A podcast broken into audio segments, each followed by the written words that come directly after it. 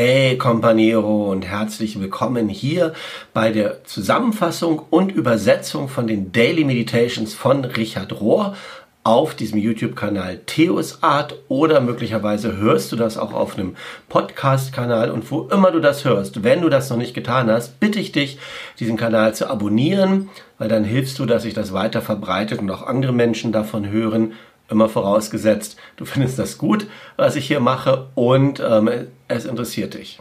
Die Meditationen sind von der Woche vom 22. bis zum 28. November und sie sind überschrieben mit Thomas Merton, Kontemplation und Aktion.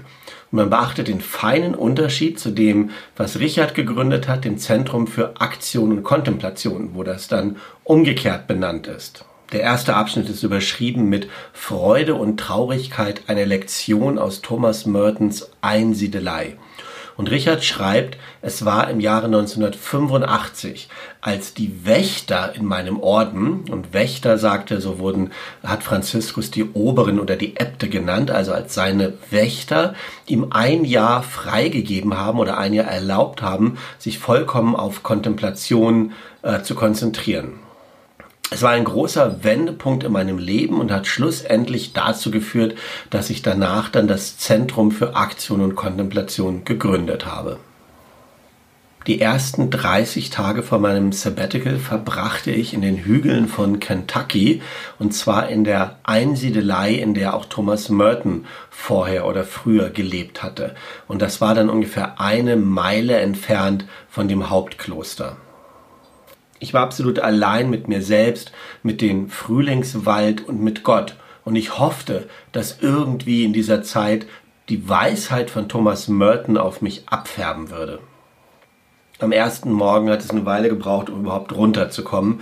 Ich glaube, ich habe bestimmt zehnmal auf meine Uhr geguckt, bevor es überhaupt sieben Uhr morgens war. Und ich hatte all die Jahre vorher so viel Zeit damit verbracht, vor Gruppen zu stehen als Priester und als Lehrer.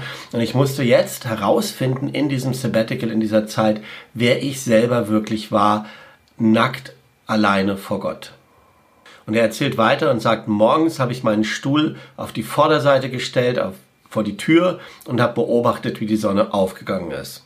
Und irgendwann nachmittags habe ich sie auf die andere Seite, auf die Rückseite gestellt und habe beobachtet, wie die Sonne wieder untergegangen ist.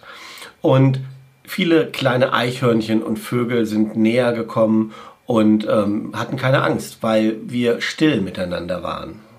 William McNamara's Definition von Kontemplation lautet, Kontemplation sei ein langer, liebevoller Blick auf das, was da ist.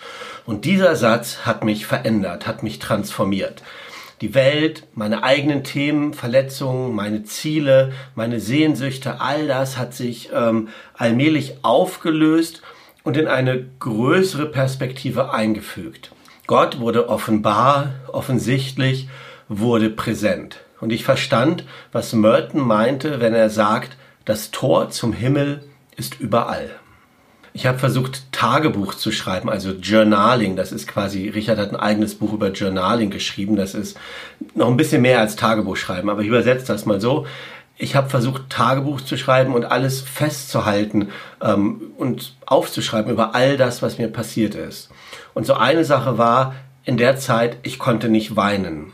Aber eines Abends saß ich da und ähm, habe meine Finger auf meine Wange gelegt und der Finger war nass. Und ich war total überrascht. Und ich habe mich gewundert, was, was bedeuten diese Tränen? Worüber war ich gerade am Weinen?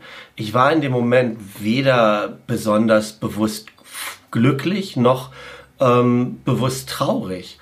Und dann habe ich in dem Moment gemerkt, dass ähm, hinter allem eine große Freude ist, jenseits von ähm, oder tiefer als jede private Freude. Es ist eine Freude angesichts der Schönheit von allem, was da ist. Eine Freude über all die wundervollen und liebevollen Menschen, die ich in meinem Leben bis zu diesem Punkt schon getroffen habe. Ähm, kosmische oder spirituelle Freude ist etwas, an dem wir teilhaben.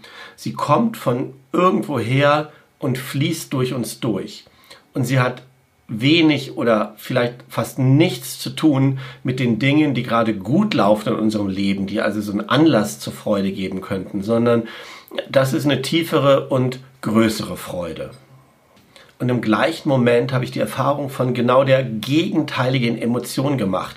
Die Tränen waren zugleich zur gleichen Zeit Tränen von einer unglaublichen Traurigkeit. Eine Traurigkeit darüber, was wir als Menschen mit der Erde anstellen. Eine Traurigkeit über die Menschen, die ich verletzt habe in meinem Leben. Und eine Traurigkeit auch über mich selbst, über meine eigenen gemischten Motive und meine Selbstbezogenheit oder Selbstsüchtigkeit. Und ich hatte vorher gar nicht gewusst, dass zwei so gegensätzliche Emotionen oder Gefühle zur gleichen Zeit in einem existieren können. Und ich glaube, da habe ich so einen Anfang gemacht, so eine erste Erfahrung über Non-Dualität, äh, die in der Kontemplation dann so aufscheint.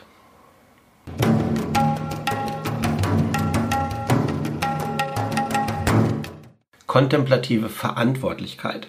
Thomas Merton war derjenige, der die christliche kontemplative Tradition in den 50er und 60er Jahren wieder eingeführt hat in die christliche Kirche. Ja, und gleichzeitig hat er mitten in den sozialen Unruhen der 1960er Jahre in Amerika gemerkt, dass es für ihn nicht reicht, einfach nur zu beten. Es ist nicht genug, einfach nur zu beten. Er hat sich selber auch zur Aktion verpflichtet.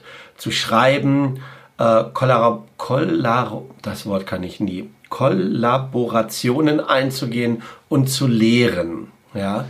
Ähm, was für ihn als Mönch ja nicht selbstverständlich ist, so am öffentlichen Leben teilzunehmen. Und also er ist aktiv geworden und gleichzeitig hat er niemals sein tiefes Verlangen nach Einsamkeit und Kontemplation aufgegeben. In einem seiner Bücher schreibt er über unsere moralische Verantwortlichkeit, einen Standpunkt einzunehmen bei Themen wie Rassismus, wie Krieg, wie Armut. Ähm, ich lasse diesen Abschnitt mal aus, weil der relativ schwer zu übersetzen ist und ähm, ich das auch selber gar nicht richtig verstanden habe und Richard ja auch sonst ziemlich viel darüber schreibt. Der dann folgende Abschnitt heißt die Wiederentdeckung unserer ursprünglichen Einheit. Und er beginnt mit einem Zitat von Thomas Merton. Das geht so. Wie ist das Verhältnis von Kontemplation und Aktion? Einfach dies. Derjenige, der Anstrengungen unternimmt, um Dinge für andere zu tun oder für die Welt zu tun, ohne sein eigenes Selbstverständnis zu vertiefen, seine Freiheit, seine Integrität und seine Kapazität für Liebe zu hinterfragen, derjenige, der das nicht tut, wird verseucht sein von seinen eigenen Bedürfnissen, Obsessionen, seinen Aggressivitäten, seinen egozentrierten Ambitionen, von seinen Sinnestäuschungen und so weiter. So Thomas Merton am Anfang. Und Richard sagt, Thomas Merton war der erste Schriftsteller und Lehrer, mit dem ich in Verbindung gekommen bin, der so klar über die Verbindung von Aktion und Kontemplation geredet hat. Merton hat seine Lebensreise nicht als Aktivist und eigentlich auch nicht als Kontemplativer begonnen. Tatsächlich hat er die ersten zwei Jahrzehnte seines Lebens mit, ich sag mal, ähm, Ego-Dingen zu tun gehabt, ja, äh, mit seinen eigenen Vorteilen, seinen Erfahrungen und, und seinen Vergnügungen. Und es schien, dass er sogar seine Karriere als Priester bis zu einem gewissen Grad aus ähm, egoistischen Gründen begonnen hat oder das vermixt hat damit. Ja, wird auch ganz gut in den Merton-Büchern, die ich gelesen habe, beschrieben, wie er da mal erzählt hatte, wie er sich jahrelang, glaube ich, Gedanken gemacht hat, welchen Namen er mal annehmen soll, wenn er dann irgendwann mal ähm, als Mönch ordiniert wird oder wie das heißt, ja, bis er dann irgendwann gemerkt hat, ähm, das ist vollkommen egal, der, der Name ist vollkommen egal, ist nicht so wichtig, wie ich erscheine. Ja. Und Richard sagt dann auch, irgendwann, ähm, an irgendeinem Punkt ist Mertens persönliche Agenda, dieses, der Selbstbestätigung zurückgewichen und hat ihm erlaubt, tiefer und tiefer einzugehen zu Gott und zu dem wahren Selbst.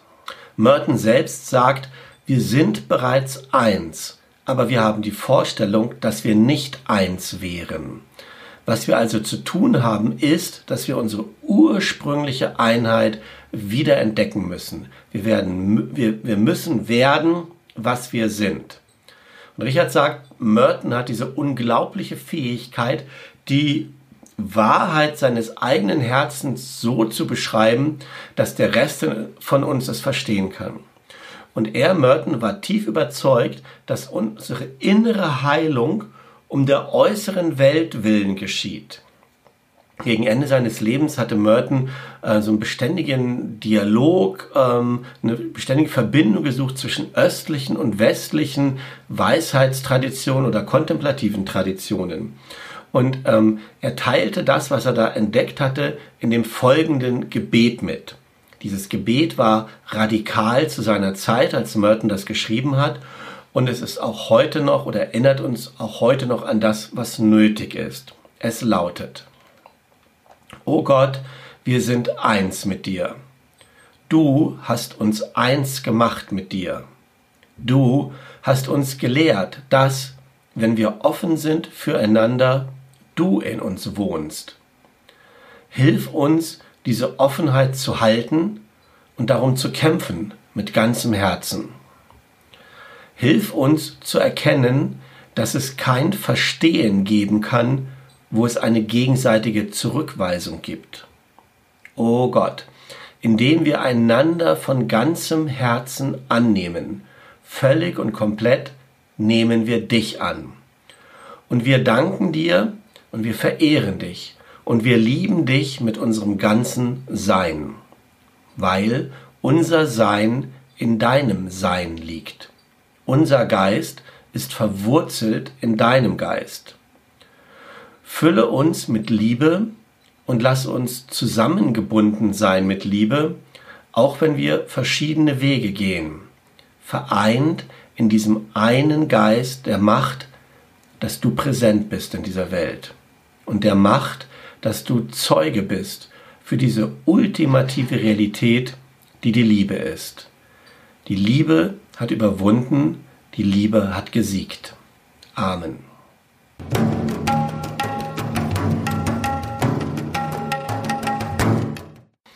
ein Gott von der Erde.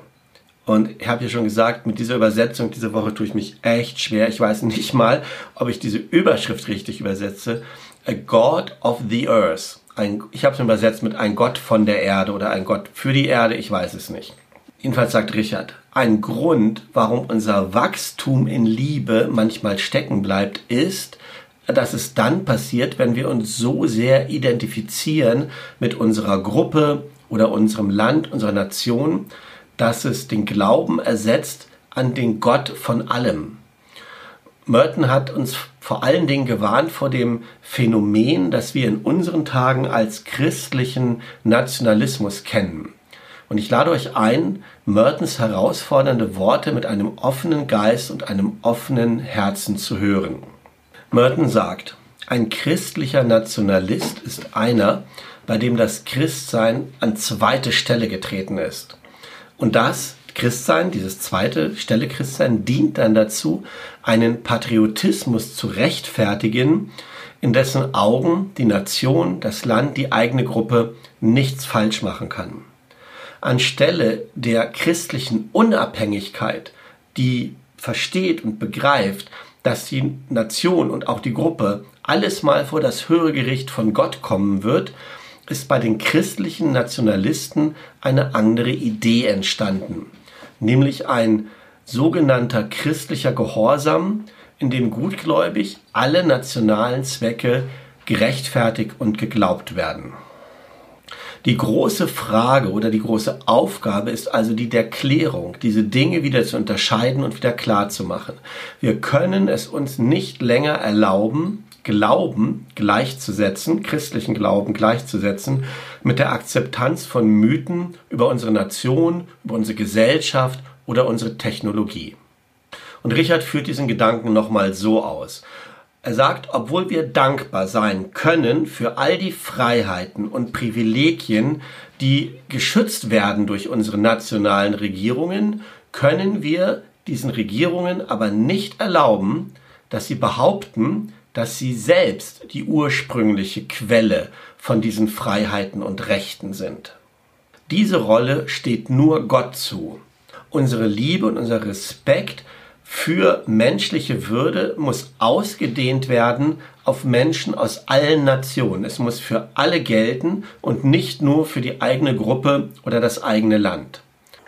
Richard sagt, ich habe das folgende Gebet aufgeschrieben vor fast zehn Jahren, am Jahrestag des 11. Septembers. Wir brauchen die Gnade von einer universalen Solidarität, um uns zu verbinden mit dem einen Gott, damit sich unsere Liebe immer weiter ausdehnen kann für diese Welt.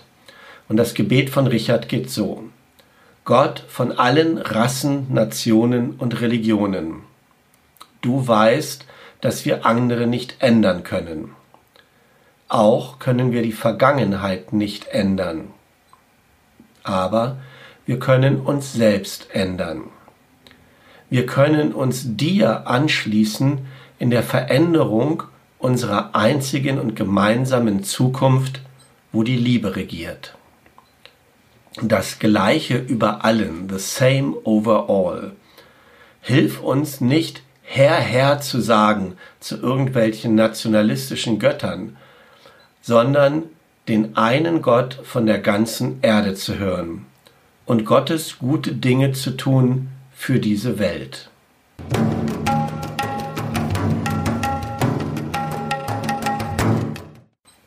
Es würden jetzt noch zwei Abschnitte folgen über Mertens Liebe zur Natur einerseits und Mertens Aufruf zu äh, Rassengerechtigkeit.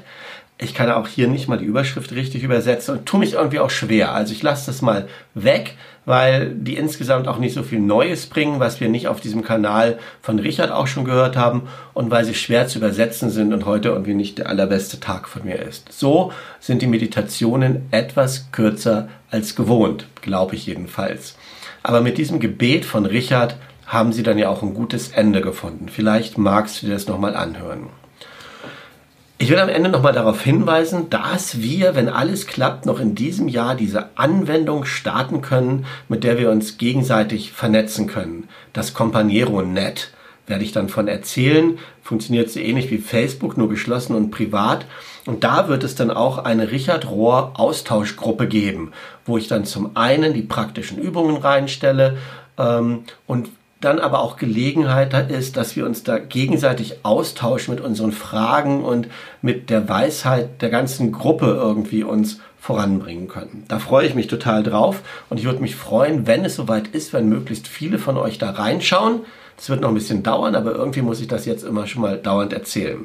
Ähm, ansonsten wünsche ich euch heute am zweiten Advent und in der kommenden Woche alles Gute und möge der Friede und die Liebe Gottes dich stets verbinden mit allem, was da ist in dieser Welt. Amen.